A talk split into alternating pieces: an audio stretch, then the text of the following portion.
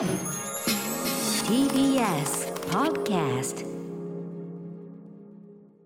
生放送でお送りしている明日のカレッジ金曜日武田砂鉄です。ここからはニュースエトセトラ TBS ラジオの澤田大記者と1週間のニュースについて話していきます。澤田さんよろしくお願いします。こんばんはよろしくお願いします。プレミアムフライデー。はい、はい。ということでね。ここまでがセットでございますからね、はい。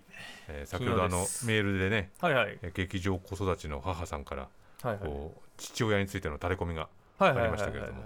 そう。聞いてまし親子劇場子供劇場っていううん。まあ全国のにうん。各地にあるんですよ、なるほど。子供たちに芝居を届けるという。なんかそういうの僕も学校の頃こう劇団が来て見てたとかああいうそれは多分あれですか？の芸術あそれはまた別で、また別。それは芸術鑑賞的な感じで学校ごとでやってて、でええうちの父親はそれの、えー劇団の、えー営業をずっとやってて、で震災を機に自分もやる側になった自分もやる側になったと、はいなるほど。じゃあ本当に2月に所沢3月に茅ヶ崎に来るそうなので。2月のところもしよろしければだチェックだなこれなはい。澤田治さんね。はい。わかりました。ということではい。はい。ということでどこから行きましょうか今週は？まあシーズンインと。あそうですね。はい。澤、田さんシーズンインだ、はい。シーズンインということで通常国会の開会で、はい。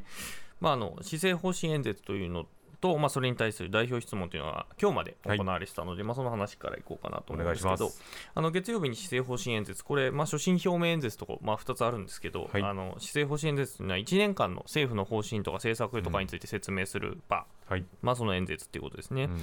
で岸田さんなんて言ったかっていうと冒頭で、えー先日欧米訪問である首脳からなぜ日本では議会のことを英語でパーラメントではなくダイエットと呼ぶのかと。うん、問われたと。どういうことですか？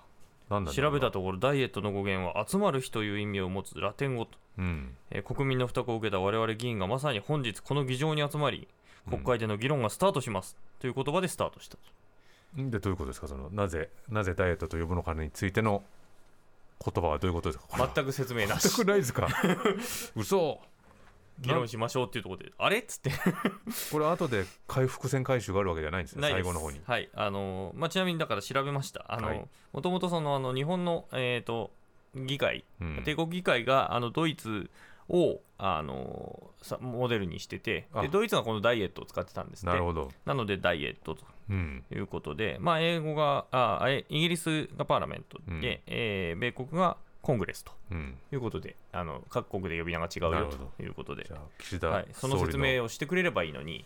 岸田総理の補足を澤田記者がすはい。るというはいことですね。ということです。はい。はい。ということで、はい。えーその後で、まあ、じゃあ本論に入ろうと。ういうことんで、まあ、あの近代日本にとって大きな転換点が2つあったと、はい。まあ、これは明治維新と、うん。えーその77年後の第二次世界大戦の終戦であると。うん。でくしくもそれから70年7年経った今我々は再び歴史の分岐点に立っていると。歴史の分岐点。はい、うん。ということで、えーまあ、ロシアのウクライナ侵略とか、はい。まあ、それに乗じた動きをする国、まあ、これはこれは中国とか、うん。えー北朝鮮とかを想定しているようなんですが、具体名は出してないですが、はい。えーがあることで、まあ、国際平和秩序が弱体化したとうん。指摘して、えーこうした中、新しい社会、経済、国際秩序を作り上げねばならないとうん。いうふうにまあ宣言をしたと、でその一つとして、新たな安保戦略を策定して、うん。えー防衛予算としてまあ5年で43兆円確保しましたよと。うん。ただし、まあ年4兆円の追加財源が必要なんで、行革を行った上で、それでも足りない4分の1については、うん。えー将来世代に先送りすることなく、今を生きる我々が将来世代への責任として対応してまいりますと。うん。まあ、増税とは一言も言わないと。増税とは言わずに、はい。今を生きる我々が将来世代の責任として対応するとはい、いう言い方をしたと。はい、なんで増税って言わないんですかね。なんででしょうね。え。はい。なんでなんだ、はい、で続いて、賃上げについて呼びかけていくも、うん。えー新しいところ、新しい話はまあこれまであんまなくて、はい。まあ基本的に給料を上げてくださいってき企業にもお願いしますっていうものを言って、で新しいところではまあ新しい職務給の導入を6月にするよとうん。いうことを言ったぐらいと。うん。なんかこう新しいものが出たわけではないのねここではね。じゃあ子育てと、はいまあ、異次元って言ってましたから異ね。次元だよ、で子どもファーストの社経済社会を作り上げ、出生率を反転させなければならないとして、うん従来とは次元の異なる少子化対策を実現したい。従来とは次元の異なる少子化対策を実現したい、あれ？異次元の少子化対策って言ってなかったっけ？ついこの間までっていう。次元の異なる少子化対策と異異次元次元のの少子化対策。違いは何なんだ？何なんだ？はい、聞これ後で聞かれますね。うん。はい、で、えー6月までに予算倍増に向けた大枠を示すというふうに言っただけで、まあ、中身は具体的にはあんま出てこないと。うん。でただ、あのー子育て政策が最も有効な未来への投資としながらも、うん。まあ、どのように安定的に支えていくかを考えてまいりますと。いうまだふうに言うと。まだ考え中だ、考え中であると。うん。っていうあまりに煮え切らない答えに、ええ。ーこれから考えるのかというやじが飛びましたね。まあヤジがどうかっていう問題ありますけど割と的確なヤジ的確なヤジですね。かもしれませんねこれね。考えてから言えこれから考えるのか。う ん確かにそうだな、はい、だって考えてないと異次元の少子化対策なんかできないはずなんですけどね。だってうん。既存のやつがどれかわからないのに異次元、次元変えられないと思うんだけど。異次元ですることだけが決まってるっていう、それがすごいですよね。でも異次元ってね、うん。次元変えなきゃいけないわけだから今の次元が分かんないと異次元にはいけないはずなんですけどね、うん、でもなのにこれから考えるっていう何なんだっていう。そうそう現現在の現在の次元だというか現在が発言なんですよねこれ。これから考えるのか。これ適切ですね適切ですねこれね。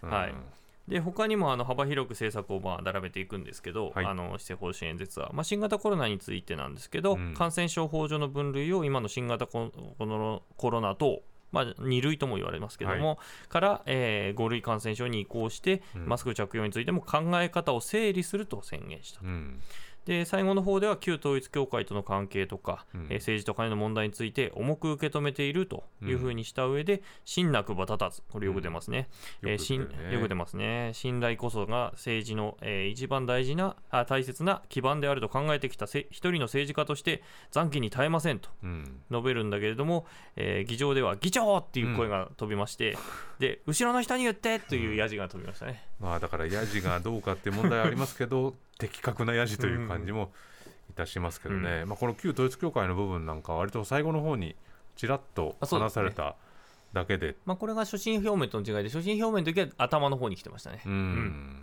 だまあ割とこうああれについてはまあ終わったことですのでというか、昨年末で整理しましたのでっていうニュアンスを感じさせたい話だったなというふうに思いましたけど、ただ後ろにねうん。その議長議長後ろの人にいうのそうそうそううん。疑惑の人がね後ろにいるから。だからまあまだまだだよっていう人がすぐ後ろにいる。後ろっていうねうん。志村後ろみたいな志村そういう感じです後ろねはい。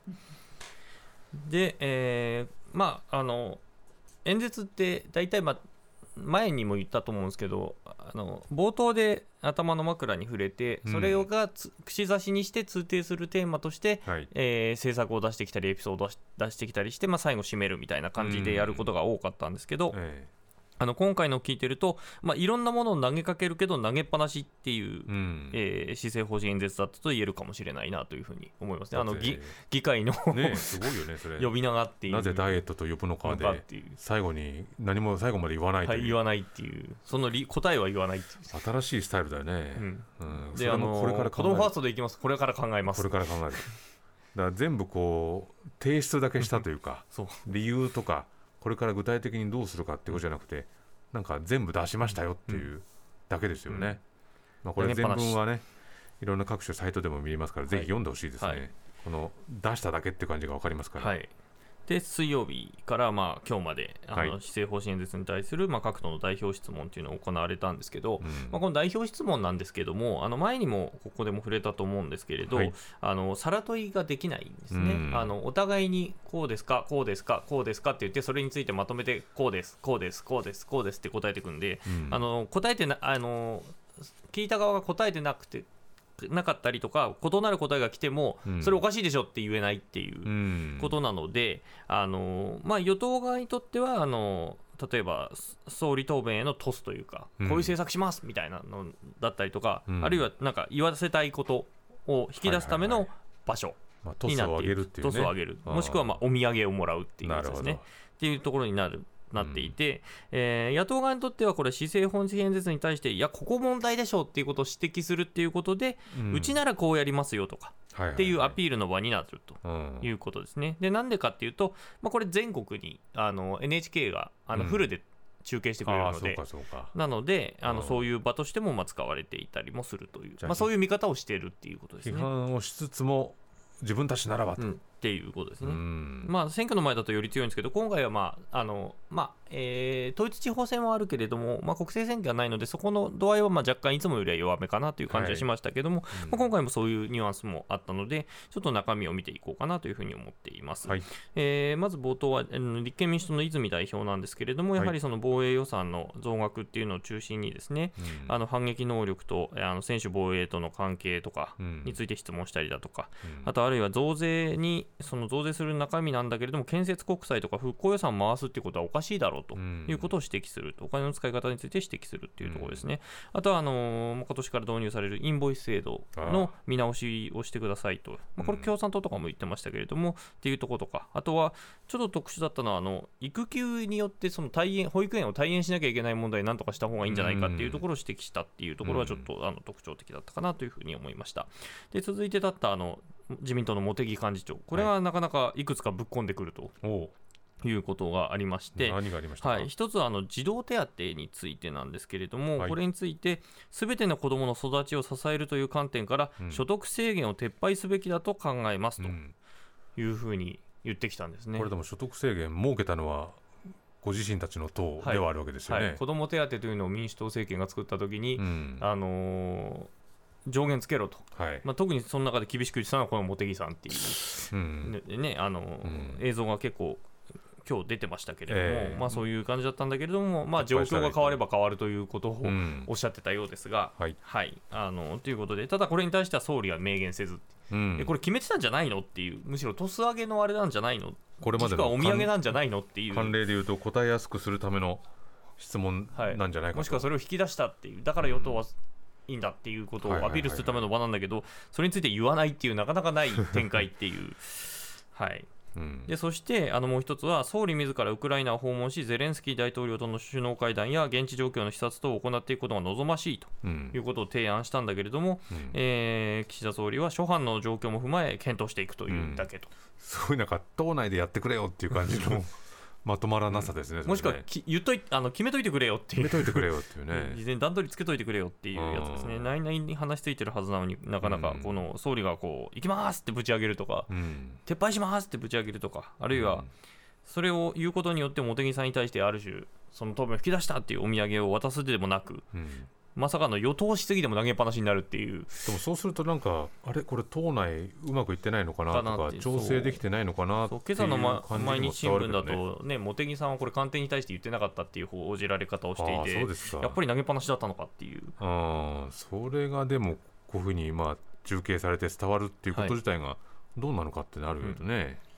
で立憲の大月議員、このかなこの議員あの、ついこの間まで、はい。フジテレビの政治部にいた人で、あ一緒に取材してた側あそうですはい、それがあの立憲あの総選挙で立憲から出て、えー当選して1年生議員なんですけど、まあ、自身こご自身子育てしてるということで、うん。子育て中心の質問だったんですけど、まあ、その中であの異次元の少子化対策とあの次元の異なる少子化対策ってどう違うのかって聞きました。さっき出た話題だ、はうん、えー総理に聞いたと答えこれは違いはありませんっていう図工っていう。違うよね。なぜなぜ言葉を使い分けたのかっていうしかも割と、うんあの粒立っていたあの 異次元の少子化対策って言葉は割と走ってた言葉だったのに、うん。なぜそれを使い分けたのかっていう謎が。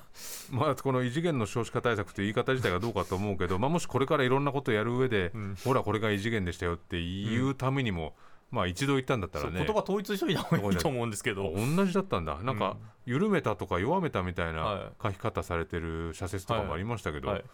同じでした、まあ、ちゃんと聞くのは大事ですねこれね。そうだよね、うんっていうようなことがあったりだとか、あとはまあ財源として消費税増税するのかしないのかっていう話、うん。まあ、当面考えてないということでしたけれどもね、あとあとはまああの細田議長に会見ささせろとうん。いうことを言ったりということもありましたと。うん。で参議院に移ると、立同じく立憲の水岡参院議員は、その学術会議について、あのまあ、今回、その見直しのところが法案として出てくるえーそねので、まあ、そこについてとか、あとはこの人、元教師なんで、教員不足について、これはずっと聞き続けてるんですね、教員の働き方改革とか、うん。そういうことについて、この人は聞き続けてるんで、まあ、それについての質問が出たりだとか、うん。あと、維新の馬場代表は、え防衛予算増額には賛成なんだけども、増税には反対だと、うん。まずは身を切る改革をすべきだ、まあ身をこれも切る改革もはい、維新維新がずっと言い続けてると。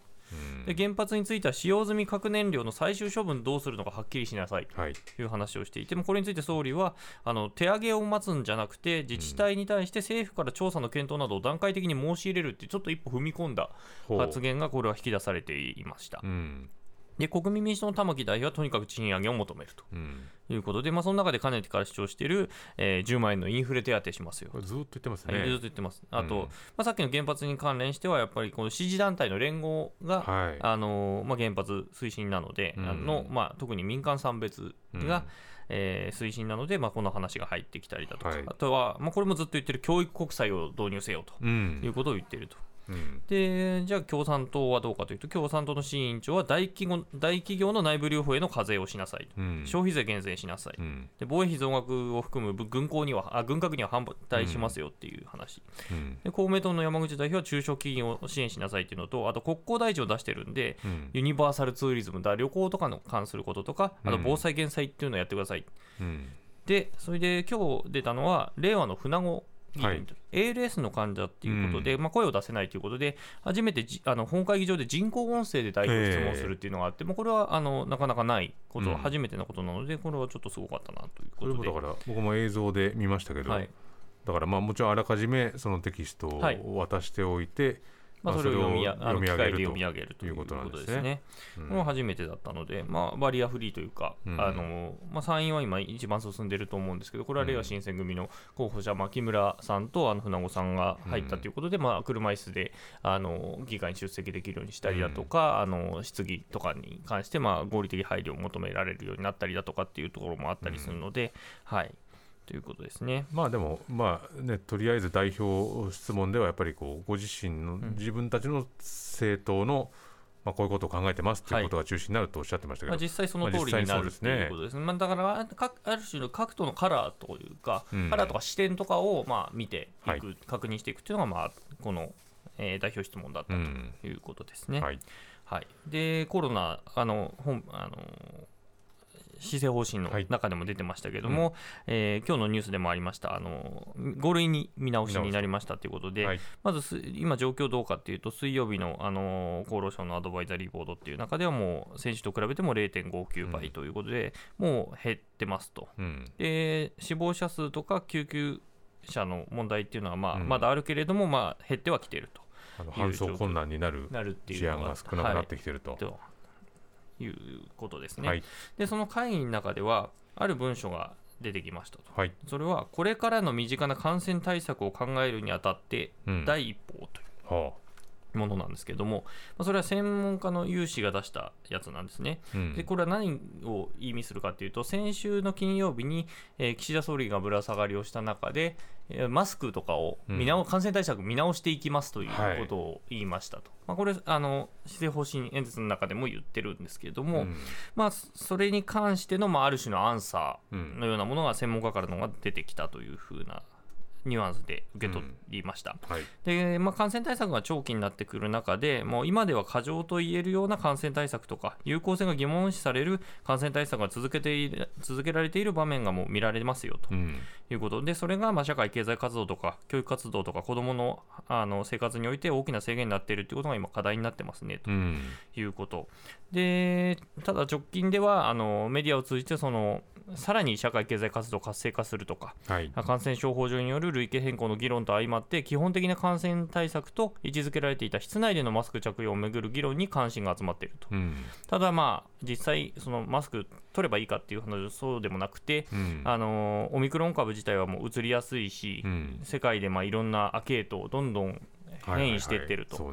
いうことで、国内においてもこれ今後もまだ流行を繰り返す可能性ありますよと。うん。で感染した場合のその後のリスクとか、うん。あと医療機関とか高齢者施設でクラスターが出ちゃうと、やっぱり結構大変なことになっちゃいますよねと。うん。でそれにおいてどうやじゃあどうじゃあ社会の要請がありながらもでも被害が出るという状況の中でどういう対策をしていくべきかということを見直す時期には来てますねと。うん。でそれについてまずあの個人個人個々人がそれぞれの価値判断で決めることがまず大事になってきます。これやれって言われるのはダメだよねなかなかやれないよねと。うん。一方で、えー移りやすいっていう現状に対してはちゃんと止めなきゃいけないよね。じゃあそれに対しての、えー答えを何だか出していかなければいけないと。うん。いうようなペーパーがまあ出てきたと。いうとですなかそれ難しいね。難しいんですよ。うん。難しいんです。で、うん。あのーマスク着用とか3密回避とかっていうのはあのそのかその終わった後の会見の中で出てきたんですけど、ええ。まあ、あの3密回避とかっていうのは身近で、まあ、何らかの話をすべきだと思うけれども、うん。えーマスクを例えば屋内でするかしないかだけじゃなくて、まあ、必要な場面はやっぱりあるとうん。いうことで、例えば医療関係者がマスクを外すってことは屋内であってもありえないでしょうと、そうね、まあ、だから一律にやるっていうことはちょっとうん。違うんじゃないかっていう話も出てきたと、うん。まあ、そんな話も受けながら今日だったんですね。なるほど今日のね、はい。ニュースにもありましたけど、ではい、政府の新型コロナ対策分科会というのが開かれて、うん。まあ、5類への移行が5月8日というのが決まりました。そしてなんでこれ5月なんですかね？これはあの、うん。まあ、要するにこれ、5類に変えると、やっぱいろんなことが変わるんですよね、はいはいはい。例えば医療機関の受け入れるうん。要件とかも変わってくるし、じゃあええそれを入院の調整っていうのを今まで保健所がやったけど、ね。保健所がやれなやらなくてもよくなるってういうん。ことになったりだとか、数を報告しなくてよくなったりだとかっていうことになってくると、いろんなものを変えるために、うん。行政とかがその準備をする期間が必要になると、はいはいはい。でそれがまあ大体3ヶ月ぐらいじゃないかと、うん。で2ヶ月で4月1日とかにしてしまうと、うん。えーやっぱりあの年度代わりなので、ええ。その他の業務の入れ替えも一緒に起こってしまうとより混乱がするのでまずいと。ええ。で5月の頭にしてしまうとゴールデンウィークと重なるので医療機関がまたさらに、えー人がいない状況の中でそれを一気に変えるとまた大変なことになるっていうので、一応連休終わりにしましょうということになったということのようですと。連休中仕事しいろいろと仕事増えそうだ増えるだけこっていう。の人たちはね、うんまあでもまあ5月8日にき決定したってことなんですね、そうですね。うん。でイベントのキャパ、これに関してはもう今日からなんですけれども、今まで50%上限っていう、うん。あのキャパシティの50%までしか入れちゃだめですよということになってたのが、それを100%でいいですと。で代わり代わりにあの感染対策はしてねと、うん。つまりマスクはしてねうん。ということですね。なるほどでこれはもう今日から変わるんですけれども、ただ、今日からじゃあ全部 OK になるかっていうと、まあ、地方ごとにルール変えてたりするので、うん。まあ、そこは地方ごとに合わせてやってくださいねと。うん。でワクチンとかに関しては当面無料にするけれども、じゃあ回数とかどうしていくのか、頻度とかどうしていくのかっていうことは、まあこれから議論。うん。で医療費に関しても今までは無料なんですね、あの2類相当なので。ね。だけどそれが5類になるとインフルエンザと一緒なので、我々インフルエンザの予防接種打つときにうんはちゃんと、あのお金を払うのと一緒で、うんあの自自費になると。はい、だけども、かかっちゃった人も自費にすると、うん。えー治療薬が10万円とかっていうのがあったりするので、そうね。なってくると大変なことになるので、そこはどうするかっていう話もうん。これから議論するとうん。いうことになっていると。まあ、そうすると、まあ、当然5類になったからといってこう100が0っていうか、0が100というか、もう完全に切り替わるってことじゃなくてどういうふうにこうグラデーション作っていくかってことが大事になるわけですけど、それにはやっぱりすごい時間もかかるし当然その自己判断ってなってるけど、うん。じゃあどういう時につけてどういう時につけないかっていうのは今ちょっともうあれこれもうちょっと議論しますっていう話に今なってるのでね。これは結論は出てません、だからそれに対してもそこに持っていくまでにいろんな課題議論するべきことがたくさんありますからね。えー澤田さんありがとうございました、はい失礼しました。この後放送終了後には YouTube でアフタートークの配信もあります。そこでも澤田さんと話しますのでラジオドッキの方もぜひ終了後 YouTube ご覧になってください。以上ニュースエトセトラでした